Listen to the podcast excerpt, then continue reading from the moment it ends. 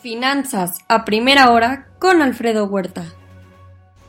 Muy buenos días. Ya son 232 millones el total de infectados, más de 500 mil nuevos casos en el mundo, 206 mil en Estados Unidos. Ya son 6 mil 25 millones de dosis aplicadas en el mundo, Estados Unidos 788 mil diarias, eh, México aplica 505 mil y China 4.2 millones. A partir de noviembre, Estados Unidos relajará las restricciones de viaje para personas extranjeras vacunadas, también flexibilizando un poco más con Europa. Sin embargo, extiende restricciones de viaje de fronteras de Canadá y México. Justin Trudeau ganó elecciones históricas para un tercer mandato, pero no llega con mayoría y tendrá que trabajar con otros partidos.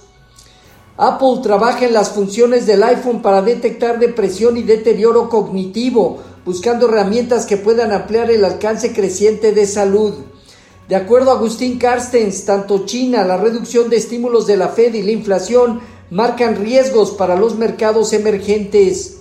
La inversión pública privada del segundo trimestre en México mostró un nivel del 18.8% del PIB, 2.3% sector público, 16.5% sector privado, insuficiente para mantener un crecimiento económico consistente en nuestra economía.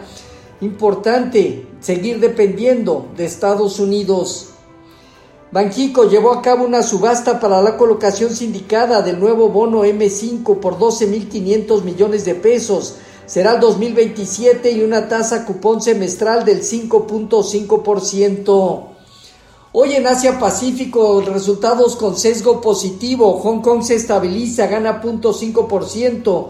Japón pierde, reanudando operaciones menos 2.2% y China sigue sin actividad.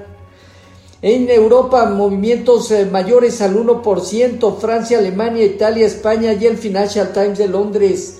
Habrá elecciones este fin de semana en Alemania muy importantes. En divisas hoy, un índice dólar 0.2% abajo, el euro en 1.173.1% arriba y la libra en 1.368 avanza 0.2%. Hoy el petróleo intenta reaccionar 1.1%, el WTI en 70.9 dólares y en metales el oro en 1.767 dólares avanza 0.2% con ganancias mayores al 1%, la plata y cobre. Ayer se dieron caídas no vistas en las bolsas en Estados Unidos desde mayo pasado. Sectores como el de energía cayó más del 4%, el financiero casi 3% abajo, consumo discrecional 2.4%, materiales menos 2.3% y tanto tecnología como comunicaciones con bajas mayores al 2%. El Dow Jones eh, parte de los 33.970 eh, unidades, Cualquier rebote técnico lo vemos limitado por ahora con el riesgo de buscar su promedio móvil de 200 observaciones en 33.150 unidades. El eh, Nasdaq parte de los 14.713 unidades, confirma en 15.400 puntos una zona superior y la posibilidad de buscar su móvil de 100 días y una línea de tendencia alrededor de los 14.380 unidades. El Standard Poor's eh, parte eh, prácticamente de los 4.357 eh, unidades. El rendimiento del bono a 10 años se ubicó en 1.31%, 5 puntos base abajo hoy. El informativo ronda niveles desde 1.32 a 1.33%.